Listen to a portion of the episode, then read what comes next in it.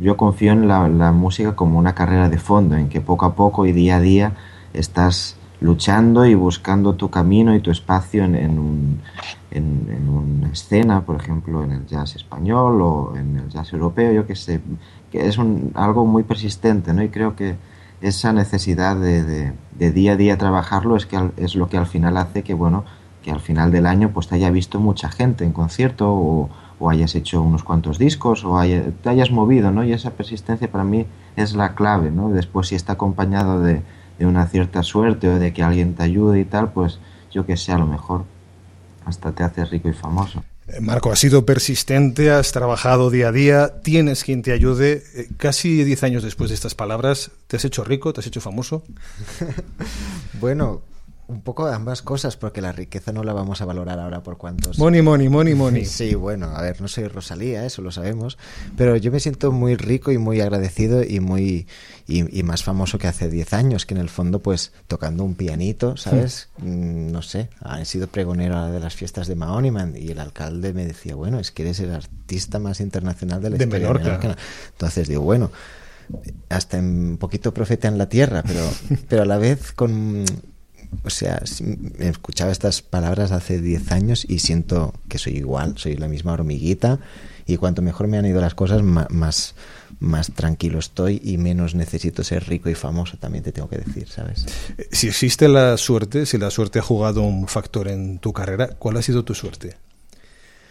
Mm, no sé, la, suerte, mm, no, no, no, pienso mucho en la suerte, yo confío mucho más en el trabajo y la suerte pues supongo que es haber encontrado algo muy personal en mí, decir, bueno, Marco, estás haciendo la música que tú querías, ¿no? No estás haciendo otra cosa. Y eso, eso es una suerte, porque para empezar, a veces tenemos muchos marcos o muchas personas dentro que queremos desarrollar. En cambio, de alguna manera en mí ha habido una vocación, ha habido un desarrollo, ha habido una potenciación.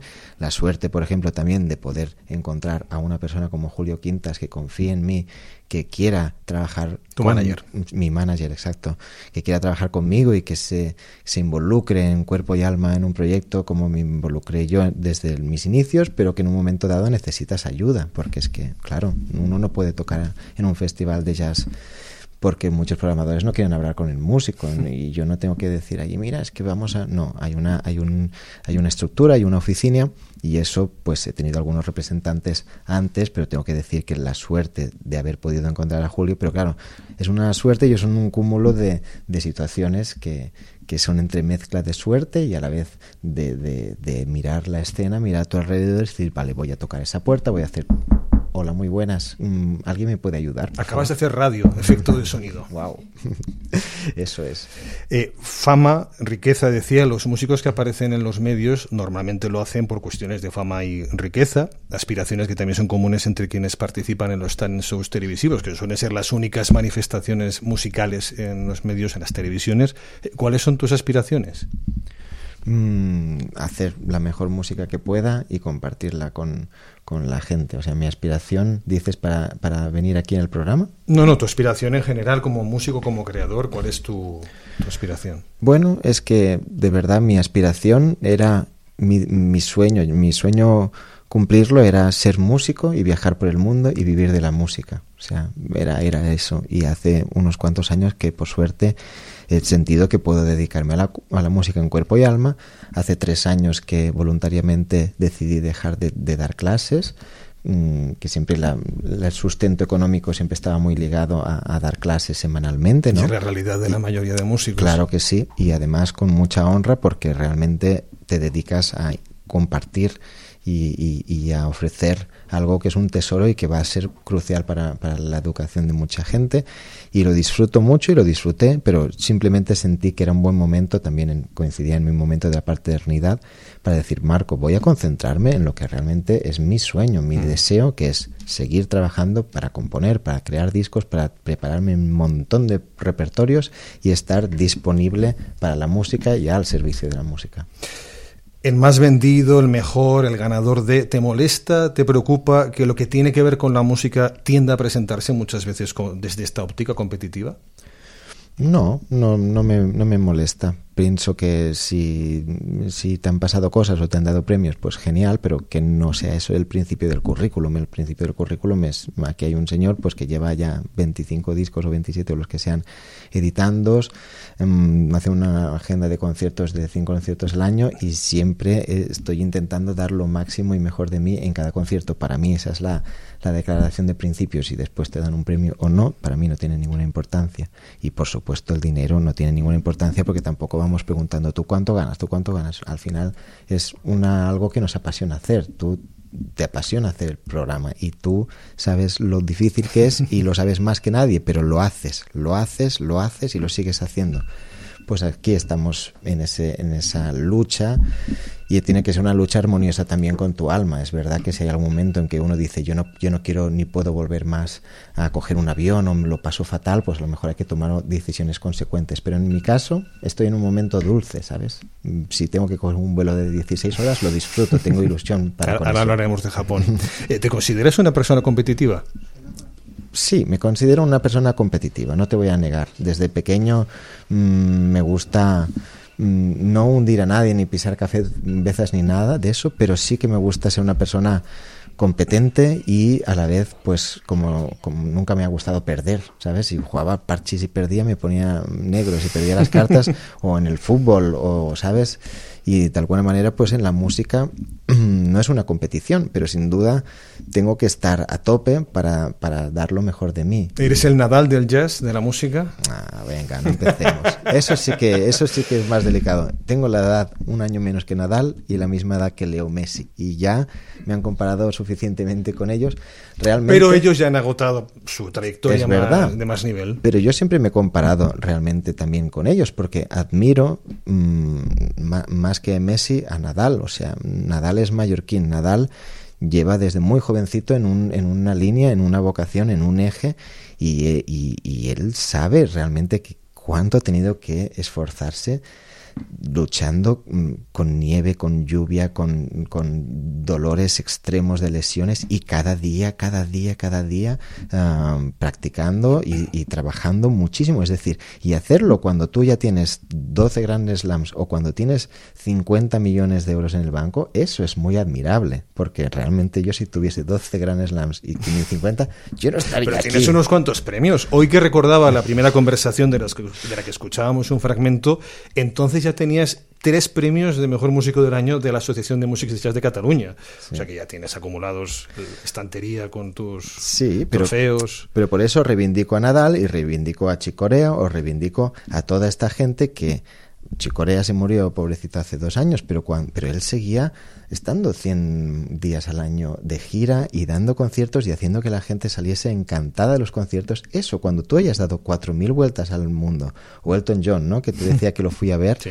un referente de pequeñín, pues verlo a cantar ahí My um, Your Song a sus 79 años, como si fuese el primer día, o anteayer que fui a ver a, a Kenny Barron, a piano sí, solo, pues dije la música es que es algo sagrado, es algo profundo, es algo espiritual, es algo que está por encima del dinero, porque esta gente ya no lo está haciendo por el dinero. Yo no creo que Kenny Barron lo esté no. haciendo por el dinero. Chico, ya no lo hacía por dinero. Y Rafa Nadal. Otros muchos de su edad en el jazz sí, sí. por sus circunstancias sí. que son muy comunes entre muchos sí. músicos, pero es verdad que estamos hablando de de las pocas estrellas que todavía pueden considerarse como tales dentro Exacto. del jazz internacional. Y porque realmente Estados Unidos es un país muy hostil también para los abuelos y si tú te rompes una pierna a lo mejor tienes que pagar 12.000 euros para pasar dos noches en un hospital. Es realmente ¿Cuántos crowdfunding se han hecho para ayudar a músicos en necesidad? Durísimo, durísimo, sí, sí. Esa es la realidad del mundo hostil en la que vivimos.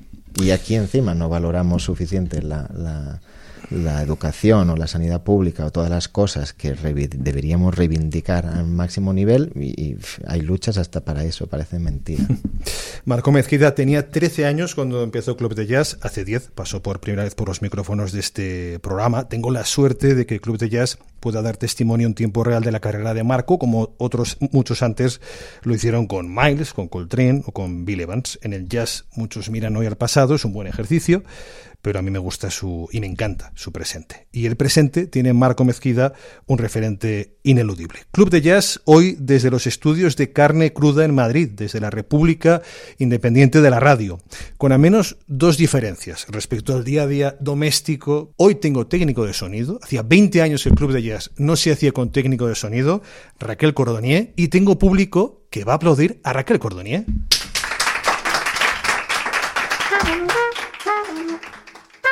Club de Jazz.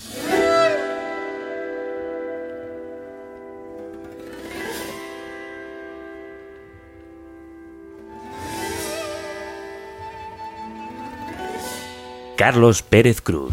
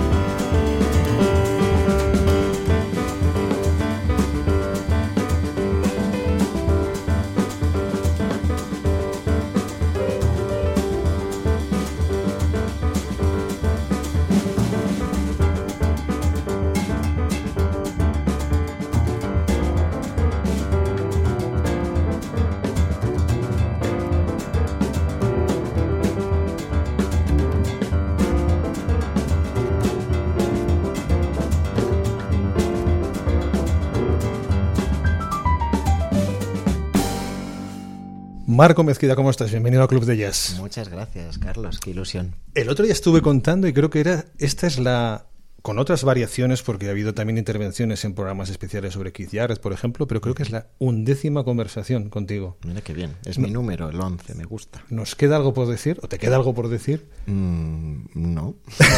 pues nada, pasemos ya.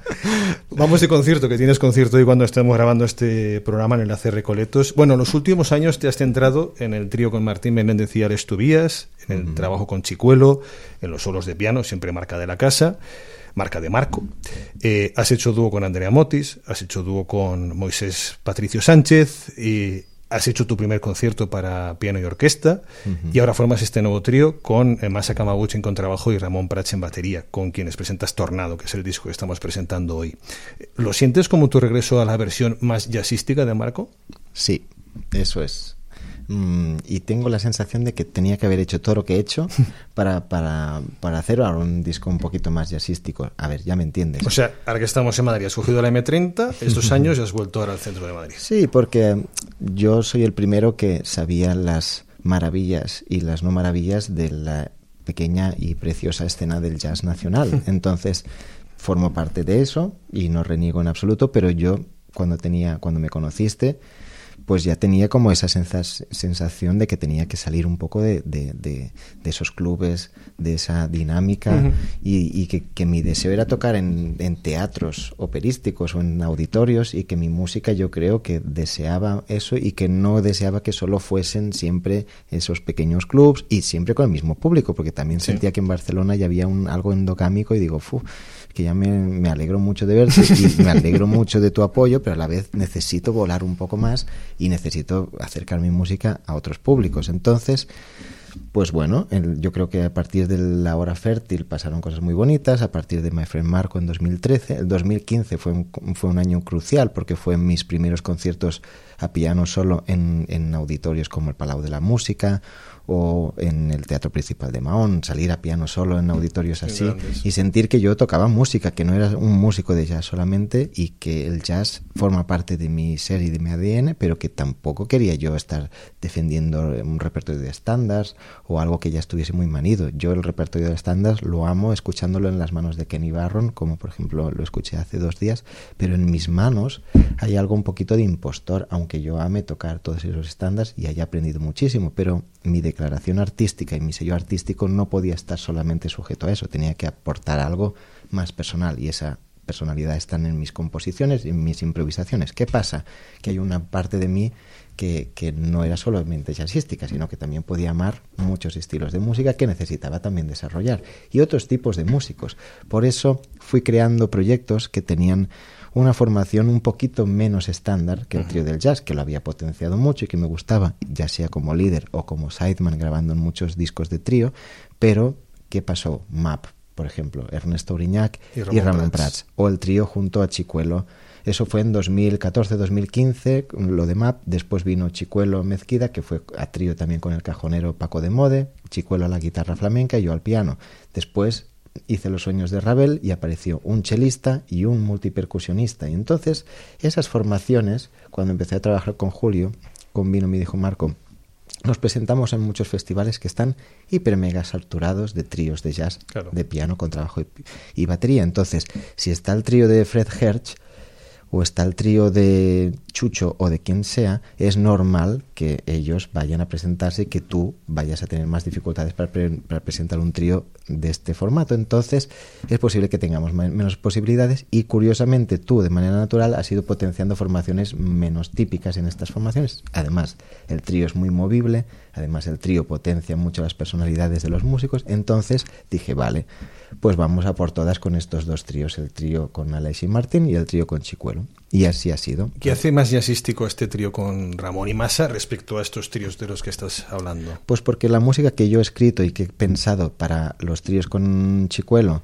o el trío con Alex y Martín estéticamente o los paisajes que busco, los colores o busco potenciarles super su personalidad y busco potenciar una paleta de colores que no es la paleta de colores que uno busca potenciar con dos músicos de jazz potentísimos como son Masa Kamaguchi y Ramón Prats. Ellos son, tienen una versatilidad enorme, pero sí que el sonido el tipo de instrumento, la manera de improvisar, la manera de entender la música es muy afín al jazz y muy afín a mi manera de entender el jazz. Entonces, mm, Tornado, que es el disco nuevo, está lleno de caminos que beben del jazz, beben del free, beben de la canción. Pero yo había ciertas cosas que tenía que desarrollar con otras sonoridades que saliesen un poco de, la estética más jazzística. Por supuesto, el swing vi que era una cosa que no tenía que, que, potenciar en mi música, tenía que desarrollar algo, pero que el swing era una herencia de un estilo y de, un, de algo cultural que no venía de Menorca, que no venía del Mediterráneo, que no venía de mis entrañas. ¿Y, ¿Y, por qué precisamente? Porque estoy seguro que en la elección de estos músicos está muy pensada. Estoy seguro que no es casual que sean Masa Kamaguchi y Ramón Prats. ¿Por qué ellos? Porque Ramón Prats es un, un, un baterista con una versatilidad enorme. Y para mí la música y los músicos con los que me relaciono ya que es un trío, tienen que ser muy versátiles, porque yo puedo buscar una sonoridad que vaya desde el máximo free más radical y más violento a la melodía más pura y la canción y por eso necesito una paleta de colores muy enorme. No, me, no me basta un baterista, es demasiado específico. Y masa, ¿por qué masa?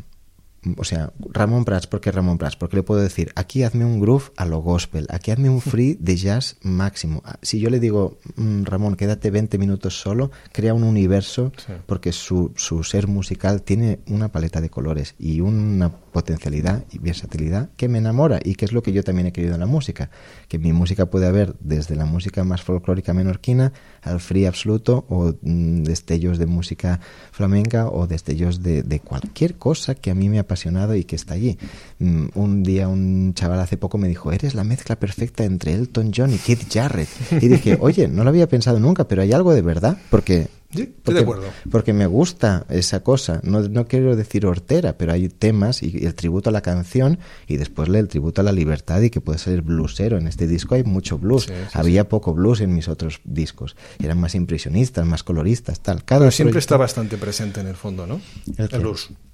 Mm, bueno, mm, sí, porque hay algo realmente profundo y, básico en eso y creo que en el free Mm, ¿sabes? Aunque, aunque uno deje de tocar estructuras o, ruedas de acordes más canónicas, pues de alguna manera el, feeling del blues puede estar muy presente. ¿Y por qué Masaka Maguchi? Pues Masaka, es una fuerza de la naturaleza al contrabajo. Y yo, como este, este tornado estaba inspirado un poquito en, en, los tifones japoneses que hemos vivido juntos o que he vivido em, en Japón en otros viajes, y yo también vengo de la tramontana, que también la tramontana menorquina tiene mucha fuerza, entonces pues dije, Masa es la persona por la cual yo compongo este repertorio. Claro, dos músicos de islas, eh, Masa en Japón y tú de, las Islas Baleares y la tierra la pone Ramón Prats. Exactamente, y de hecho es así, ¿eh? Ramón es el que sustenta más y Masa y yo somos los que más volamos. Sí, sí, voláis, voláis.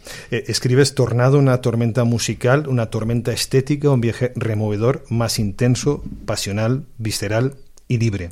Un viaje removedor, lo que buscas remover en el oyente es lo mismo que buscas remover dentro de ti.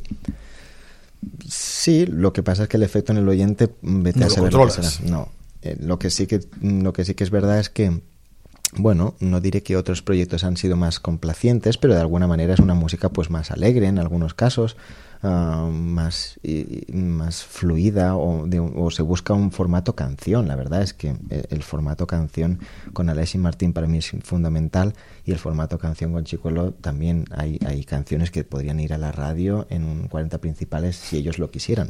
no, no, suele ser caso. No, pero me entiendes lo que te quiero decir, ¿no? No es una dilatación de 12 minutos donde hay solo de trompetas. bueno, de, hecho son temas cortos, relativamente cortos. Sí, porque... En directo no creo que sean tan cortos. No son tan cortos, pero porque eh, hay en mí un marco que cuando se pone en el estudio y quiere grabar, mm, busca la concreción y la belleza en, menos minutaje. Y, la, y la versión en directo y lo que uno puede ofrecer en el directo para los presentes es otro tipo de viaje y puedes dilatarse más.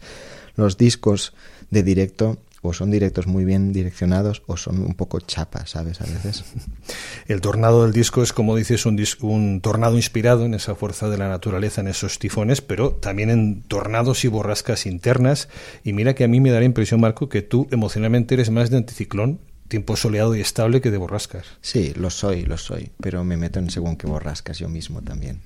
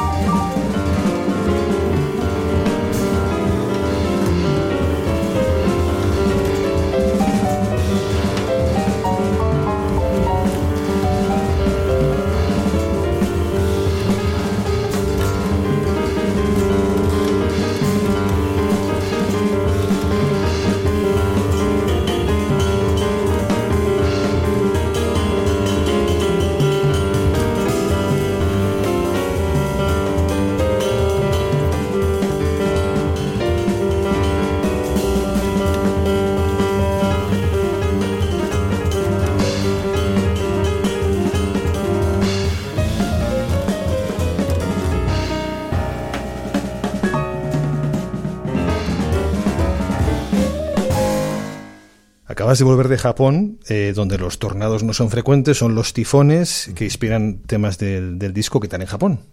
Muy bien, muy bien. Me encanta. Es el país que más tenía ganas de volver después de la pandemia y me han tratado de maravilla. ha sido el quinto viaje y han sido cinco conciertos preciosos. Mm, el público ha fascinado, se ha fascinado con el trío. Hemos, nos hemos regalado y como son tan cariñosos y tan melómanos y tan agradecidos, pues al final de los conciertos hemos estado mucho rato agradeciendo, firmando discos, haciendo fotos. ¿Os comunicáis en algún idioma o en inglés o no? En el idioma de la mirada y la sonrisa, sobre todo, y después alguno habla un poquito más inglés, pero en Tokio, a partir de Kioto y en Kobe, no hablan casi nada de nada. Yo creo que ahora mismo en la red hay más mensajes, o en Twitter al menos, en la antigua Twitter, más mensajes en japonés sobre Marco que en castellano. ¿Sí? ¿Tú crees? Sí, Puede ser. Yo es que lo hablo, lo abro una vez cada año.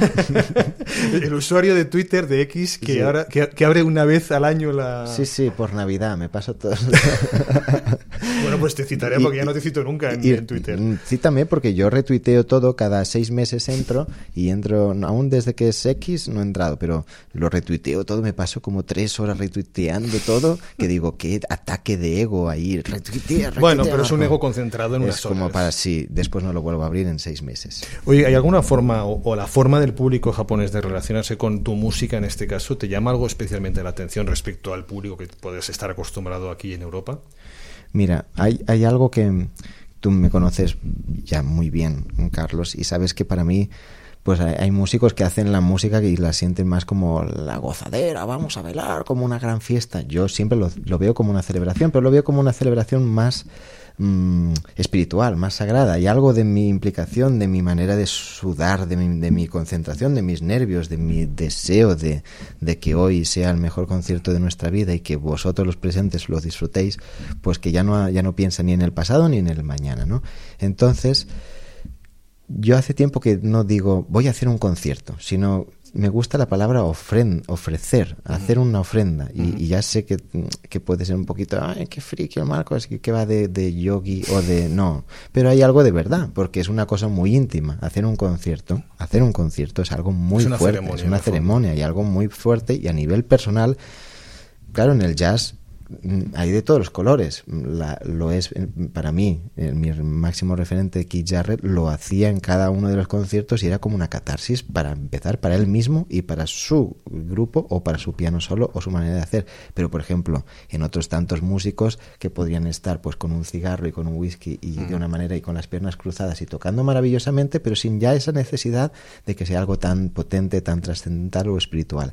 Y la manera en que tienen los japoneses de escuchar la música es bastante así también. La reciben como una verdadera ofrenda y lo reciben con notan el amor de la persona que está allí encima, porque al final esto se trata de amor, no se trata ni de dinero, ni de fama, ni de nada. Se trata de amor. Pones amor, implicación, te entregas y cuando eso se ve en un escenario, eso es lo que puede impactar más. Y a mí me han impactado muchísimo más las personas que ponen un amor extremo y se dejan la piel. Kenny Barron no se deja la piel.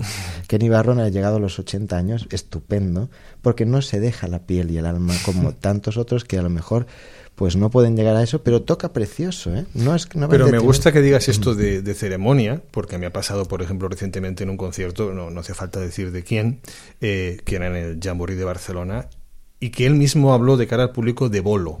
Y a mí eso me molestó. Sí. Porque la palabra bolo tiene esta connotación de una cosa muy, bueno, de andar por casa, de... Bueno, bolo si tocas en un musical y estás Si te contratan para hacer una- un musical y tienes un bolo más y tocas tu parte y lees y te vas a casa, pero es un concierto, es una bueno, yo también tengo ahí mis rifirrafes, pero claro, entre la comunidad de músicos también ves perfectamente quién tal, o cuando Chico le dice, ¿a qué hora trabajamos? Y yo entiendo perfectamente que es un trabajo. Yo hoy a las nueve tengo que estar impoluto y estupendo y es a las nueve, no es a la hora que yo quiera. eh, venís a mi casa y toco y os ofrezco algo en esa ofrenda. No, tengo que trabajar, tengo un contrato, tengo una presión y allí depende mucha gente de mi acto. Entonces también es trabajo. ¿Tienes una rutina de trabajo antes de salir al escenario? No, no tengo una, no, no, no, no tengo rutinas, la verdad. ¿No haces estiramientos como Ramón? No hago casi nada, no. La verdad es que intento concentrarme, intento estar cinco minutos en silencio o algo así, mm, mm, visualizar. A mí me va muy bien sentir, visualizar y el momento de vestirse o de ponerse los zapatos o de- por eso a veces, hostia, hay momentos en que, hostia, te viene gente de público o, o alguien que te quiere hacer alguna pregunta o, o, ¿sabes? Y son momentos para mí decir, mira chicos, y, y si hay algo lo atiendo, pero es verdad que cuando tengo mis dos minutos previos de silencio y de, venga, vamos allá, Mm, como dijo Dave Lippman cuando tocamos juntos, dijo, antes de tocar, dijo, uh, let's face the music, ¿sabes? Y es algo muy potente y es algo también muy competitivo, es, man, let's face the music, es algo muy profundo de lo que nos vamos a dedicar, no hay profesiones que se dediquen a eso, la gente está pagando para venirte a ver, la gente desea vivir algo potente con tu música, con tu manera de demostrarte con la música. No es hacer misa, que también podría ser, no es hacer un, un, un meeting político, no, no, hay pocas profesiones que tengan, que sean de cara al público y hay pocas profesiones que tengan algo tan potente, tan espiritual y tan mágico, aunque la palabra tiene su qué, pero, pero como la música, la música tiene algo que, que, que lo necesitamos todos y a la vez no sabemos muy bien explicar. Entonces tengo el honor de- de dedicarme a una profesión única. A través de la música yo me expreso y vivo y yo intento evadirme y vivir una experiencia y espero que la gente que tal viva su propia experiencia. Y eso es un- esa es mi ofrenda y los japoneses lo recibieron como ofrenda y por eso la gente me decía oh really arigato o demás porque han visto espero un trío bien avenido o algo que se ha parado el tiempo y cuando me dicen you play two hours oh oh sabes y parece que han sido un, un- un- o sea no sé no me pasa ya ni con el fútbol ni con ninguna cosa que pasen un- dos horas y se me pase rápido ni con el cine tengo que admitir que últimamente el cine se me está haciendo un poco largo Bueno, es que están haciendo películas de dos horas y media, ¿eh? ¿Eh? Que, que están haciendo películas de dos horas y media. Ahora Sí. que, que todo se ha ido a plataformas, muchos directores, bueno, dice la última película son dos horas y media largas. Pero no es por el tiempo, es porque hay- El ritmo. es algo que digo, no sé, no sé, ya no me estoy atrapando tanto. Ay, yo sí, yo necesito el cine, pero no hemos venido a hablar pero yo pero cuando voy al cine, yo cuando voy al cine sí, pero es verdad que eso lo, experimento cuando Bueno, pero es que claro, quiero decir, claro, eso. en casa no es lo mismo. Exacto. Eh, decías antes del concierto lo de visualizar. Eh, visualizar el concierto, ¿qué visualizas antes de, de salir al escenario? ¿Qué es cuando dices visualizo? Pues mm, muchas cosas. Para empezar, mm, mm, cómo voy a ir vestido, cómo, voy a, cómo me voy a presentar. Después visualizo el espacio, visualizo el repertorio, ¿no? Mm, Hay repertorios que, que, que se deciden al instante, pero en este caso hoy, por ejemplo, que es el estreno, que lo graban en vídeo, tal, pues me apetece visualizar un set list. Puedes empezar con una canción o con otra. Si empiezas con esta que acaba de sonar ahora, empiezas por Muy unos alto. derroteros y, y el bolo te, el bolo, El bolo. concierto- Marco, por Dios. el sagrado concierto La Te- ceremonia de Marco. te lleva por otro lugar. Pero de repente, si empiezas con una balada absolutamente calmada, pues eh, es otra predisposición. Entonces, mm, es, es muy bonito visualizar y es muy bonito también la composición y la creación. Cuando hice el concierto para piano y orquesta, también visualicé mucho más que no toqué y a ver qué No, dije, a ver cómo me gustaría empezar. Hmm. Si lo titulo Talayot, pues me gustaría que viniese de muy lontano, no de muy lejos como de la antigüedad. Ujú. Entonces, pues visualizas eso y dices, vale, voy a buscar por aquí. Y a partir de aquí visualizas las partes, las estructuras y, y son decisiones. Después eso, obviamente, son decisiones que uno toma y si las toma con confianza, pues es un concierto que puede tener una direccionalidad muy atractiva.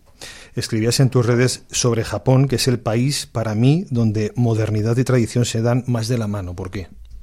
Pues porque estás en un, visitando un templo mm, sintoísta o budista y con un- la gente va vestida de la como vestían hace 300 años y, y sales y, y- y al salir de allí están unos edificios con unas pantallas con una definición increíble con todo el mundo con unos cascos maravillosamente modernos con Escuchando a Marco Mezquida. todos O en su todos- defecto club de jazz. exacto sí sí algún Practicando castellano. si fuésemos japonés y estuvieses con el amor que pones a tu programa, créeme que tendrías muchos más suscriptores allí porque valorarían mucho más que en este país. ¿Me apunto entonces a clases de japonés? Mm, Bueno, it's up to you, baby. Un programa ceremonia. La verdad es que, bueno, pero tus programas son bastante Ceremoniosos. Sí, hay algo allí que, que no es tampoco como tomarse una cerveza y hablar del tiempo, sino que hay, hay profundidad y hay chicha en tus programas. Entonces, pues tradición, sí, hay, hay un culto, también hay un culto a la tradición. Tú ves el cocinero como va allí y ahí no hay ni pantallitas, ni hay máquinas de nada. Está haciendo el ramen como lo hacían hace 200 años, los doriyakis, todo lo que sea. Hay mucho amor puesto en la comida y después hay mucha tecnología y ha sido una primera potencia también a nivel tecnológico. Los coches, no hay humo, no hay humo por las calles de Tokio, no hay tráfico, no, hay 37 millones de personas y no hay ningún contenedor. Si tú tienes un vasito de plástico que te has tomado algo, busca y puedes estar tres horas buscando un container que no hay papeleras. ¿Por qué? Porque es algo como de filosofía. Guárdate tu basura, guárdate tus mierdecillas y lánzalas en un lugar donde esté, esté permitido lanzarlas. Y no hay nada por la calle, no hay ni un plástico tirado por la ¿Sabes que calle. creo que aquí deberíamos volver a las campañas básicas de civismo? Es que de- Básicas, de- ¿eh? De básicas no de, sé- civismo, bueno, es que no de, respeto, de valores y cosas básicas, de entrar al metro y de, y de mirar a tu alrededor a ver si hay alguna persona mayor que necesite sentarse, porque es que la peña está alienada y además muy garrula, la verdad, me da mucha pena. Ayer mismo en el metro había una concentración pro-palestina y una señora catalana decía, ay, no sé, esta gente que se moviliza, yo creo que son mexicanos, ¿eh? todas de banderas mm, palestinas, pero ella vivió y dijo, yo creo que no sé los mexicanos qué les pasa. Y pensé, wow, colega. Bueno, ayer mi vecino me preguntó si seguía la guerra de Ucrania. Bueno, es que ya no, como no es tema principal, no es el primer plato, pues ahora parece que ya se ha acabado. Pero porque es, es eso, estamos atontados. Oye, cinco veces en Japón te ha dado tiempo a estrechar lazos y a perder un abuelo. Pues sí. ¿Quién era este abuelo? Este señor, mi Otosan, que es como papá japonés, es un señor que se enamoró de mi música y, es, era un señor informático que a sus 65 pues vino al Jamboree y me vio un concierto en el 2010 con Celeste y se enamoró de Celeste Alias. con Celeste Alias sí nuestro dúo por esa época y entonces ella él, él al final del primer pase me vino y me dijo oh Marco, yo soy un informático de IBM, viajo mucho por el mundo y me gusta mucho el jazz, pero lo que acabo de sentir ahora en vuestro concierto me ha alucinado. Mira, te doy la tarjeta, si algún día vienes a, Japón, por favor avisa. Entonces, al año, al año siguiente, el día de mi cumpleaños, el 11 de marzo, hubo la tragedia nuclear de Fukushima. Mm. Explotó la, la, central nuclear y de repente muchos festivales de los siguientes meses ah, cancelaron, no cancelaron los festivales, pero muchos artistas americanos no querían ir, tenían mucho pánico a la cuestión de radiación. Entonces, el, en septiembre llamaron a Mar Miralta para sustituir a algún grupo de americanos y dijeron, ¿quieres venir con tu cuarteto? Y entonces él me llamó a mí. Yo estaba en Vitoria ese día y me puse muy contento. Y, le llamé, pero le dije, señor Suji, no voy a ir a Tokio porque vamos a Osaka, vamos a dar una vuelta. Y me dice, ay, lo siento, pero tengo que cuidar de mi madre, yo tengo casa en Tokio. Cuando vuelvas a Tokio, avísame. Y digo, como si fuese tan fácil volver a Tokio. Yo tenía 25 añitos o no sé qué edad, 23. Entonces fue maravilloso y desde ese día estuvimos en contacto. Él me dio su, su, mail y yo cada Navidad le escribía un mail, nos enviábamos cosas y él recibía mis discos, yo le mandaba las cosas y creamos un vínculo bonito. En 2016 tuve la suerte de volver a Japón y fui con precisamente Masa Kamaguchi y un, y un baterista japonés.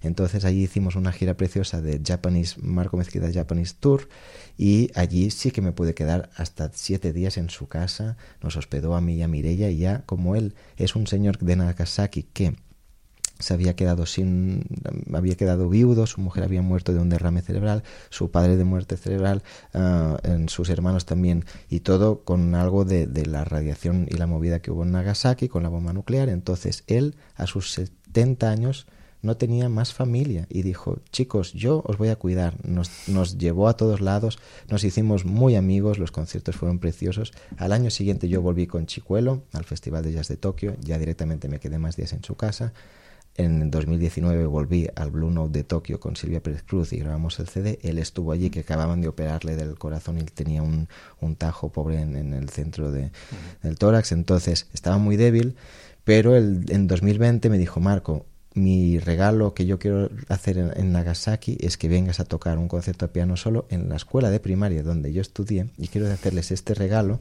de contratarte, llevarle al, mm, tu piano solo a Nagasaki y allí será como una ofrenda que yo voy a hacer a mi ciudad y tal. Entonces vino la pandemia, no se pudo hacer, en 2021 no pude ir, en 2022 él quería venir a España, pero no pudo ser. No había manera fácil de ir a Japón porque allí, a menos que, o sea, era muy movida y las restricciones de la COVID han sido de las más, duras, las más estrictas. Y entonces se murió a final, a mediados del 2022 de un ataque al corazón y me quedé muy triste. Lo bueno es que dos semanas antes lo llamé por videollamada y le puse a, a Milos y estuvimos con Milos y haciendo una videollamada preciosa y él se murió. Y lo fuerte es que cumplió su palabra. Tres años antes me dijo, Marco, yo te voy a dejar el 10% de mi herencia.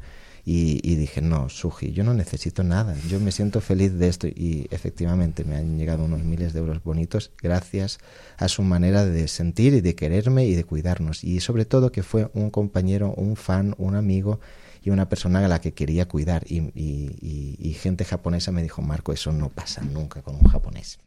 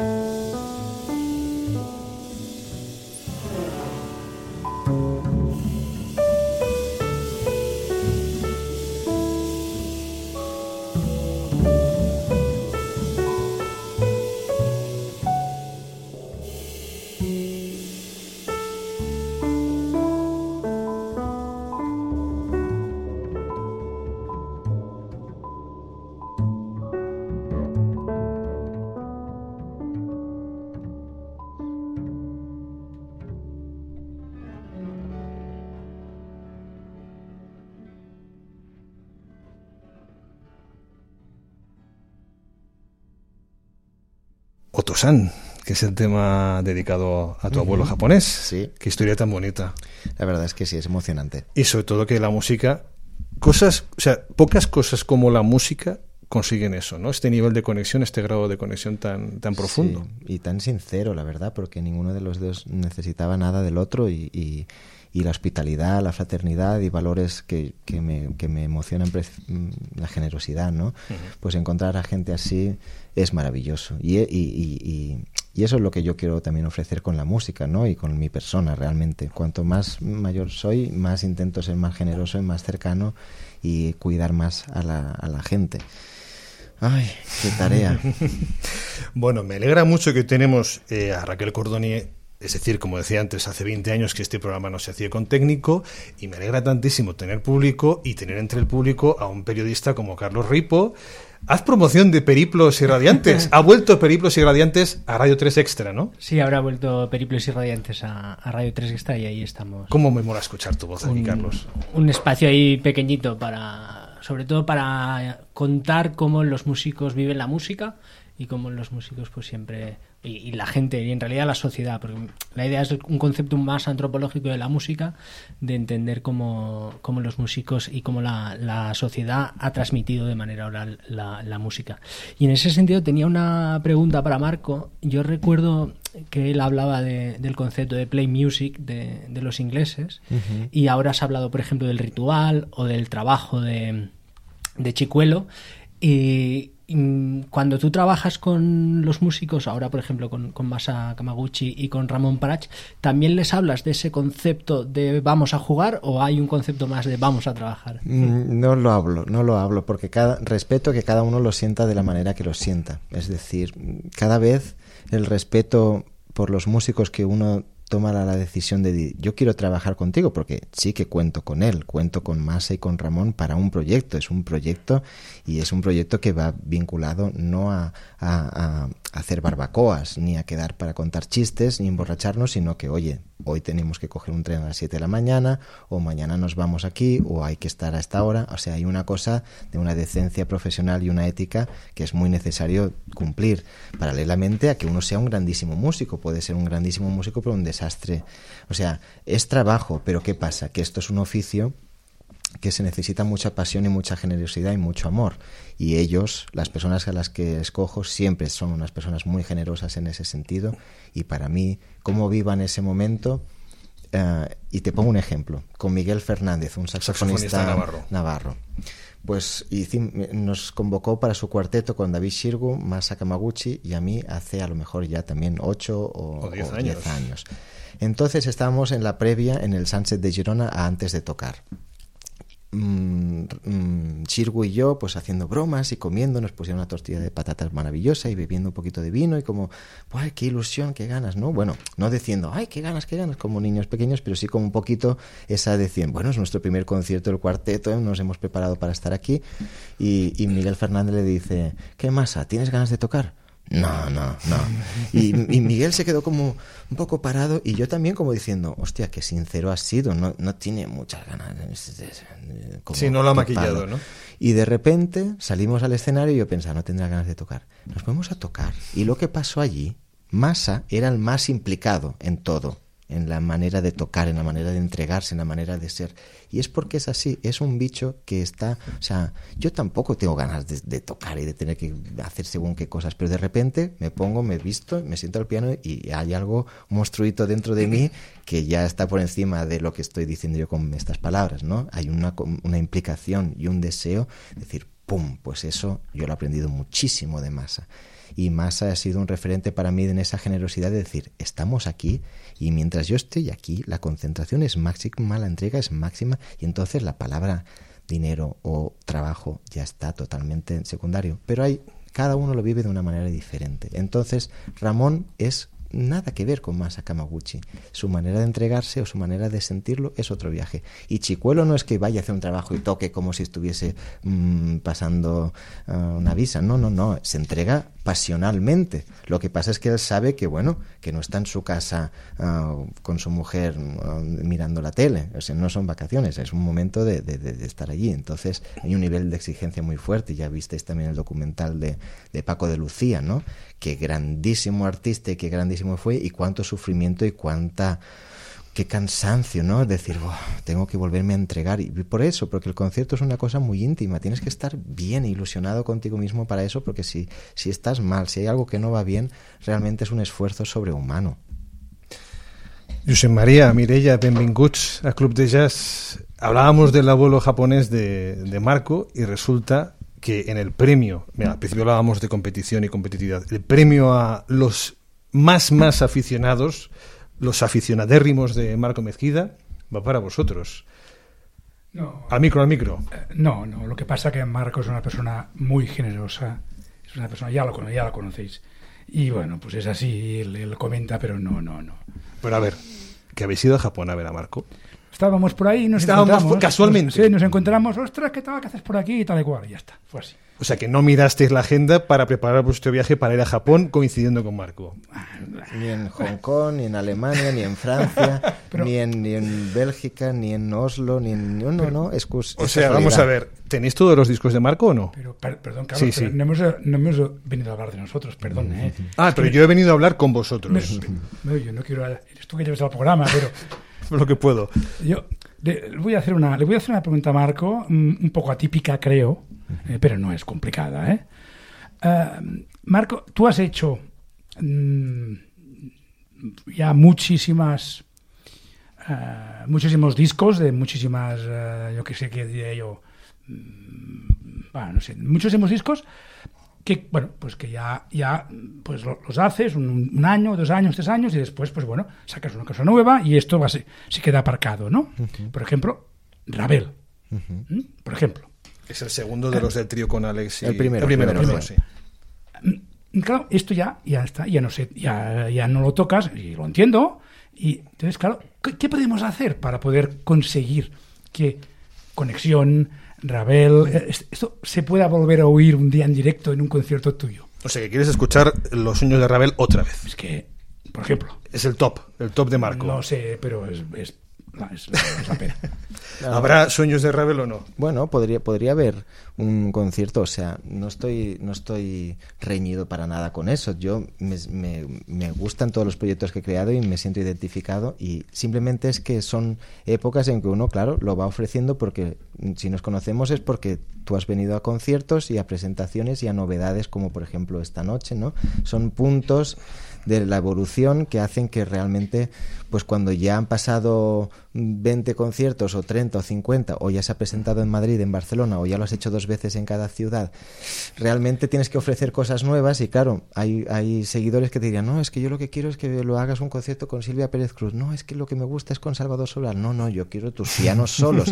No, yo quiero tus pianos solos, Marco. Yo sé que tú quieres mis pianos solos, ya lo sé, pero claro, no puedo, no puedo, o sea, mis pianos solos están, lo que pasa es que claro, tengo que seguir haciendo proyectos y no puedo hacer cinco discos al año.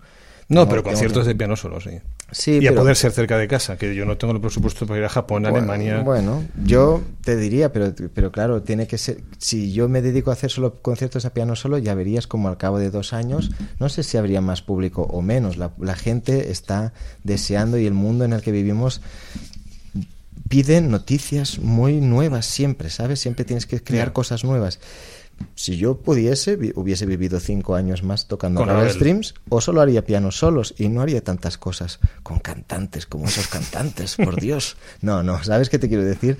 Yo amo el piano solo y es mi formación básica, pero también tenemos que pensar en una mm, carrera y en una evolución, pues que son proyectos que uno tiene que dar volada. El hecho de estar aquí con vosotros hoy es un anuncio, es un, es un, es presentar algo nuevo y dentro de un año eso ya no será nuevo y tendré que buscar otra otra cosa y tendrá que intentar ser nuevo. Y a lo mejor entonces puede venir un nuevo disco a piano solo y vamos a concentrarnos en el piano solo para dar volada a ese formato y ese universo que es diferente a otro universo. Entonces son épocas y son decisiones. Sin duda, si tú como, mm, como creador, o sea, estamos abiertos a que un promotor nos diga, yo quiero programar y organizar un concierto de Marco tocando los sueños de Ravel pues yo encantadísimo de eso. De hecho, pasó cuando ya Julio ya no, lo ya no lo presentaba más, hubo programadores que dijeron, queremos los sueños de Ravel. Y lo hicimos encantadísimos. Yo encantado. Rodríguez, pregunta rápida, que, este chico se tiene que ir a tocar. Pregunta rápida además. Con cable... Te le va a cambiar la pregunta porque hemos hablado mucho de Japón, pero como también estamos hablando, bueno, has comentado antes del concierto de Elton John, y lo del concierto de Elton John me ha me ha llevado a pensar en cómo se hacían antes los discos de los grandes éxitos. De top, mis 10 temas y demás. Si a ti te pidieran en un futuro, después de tanta producción discográfica que tienes, que hicieras ese disco de grandes éxitos, ¿qué temas pondrías? ¿De mi música o de, la música de otros? De tu música. ¿Qué temas pondría? Los, mira, ahora mismo no lo tengo aquí, pero en el concierto que hice en Granollers con un ensemble, por ejemplo, me dijeron, elige tus temas favoritos o algunos temas que visualices para hacer un ensemble con 13 músicos más. Y ahora acaba de salir ese disco que se titula A Night at the Casino, ¿no?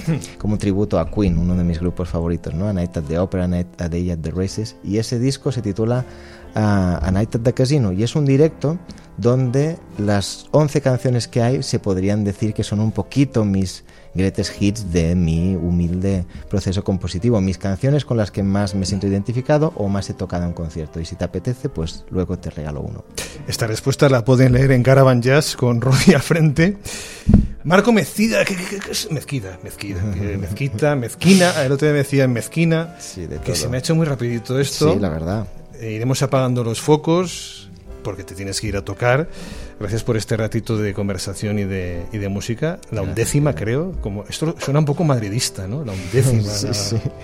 Copa de Europa. Gracias, Marco. Gracias a ti, Carlos, por la confianza, por el apoyo y por eh, ponerle tanto amor a esta profesión y, y dar apoyo a tantos músicos y a una escena que normalmente está muy oculta y que necesitamos pues altavoces. Gracias. Gracias a ti y gracias a quienes habéis venido, a quienes eh, sois suscriptores del programa y a quienes no, a quienes contribuís a hacer posible, a, hacer, a facilitar este esfuerzo que es Club de Jazz, el único podcast de jazz y músicas improvisadas financiado por sus oyentes. Si no lo estáis todavía, ya vais tarde.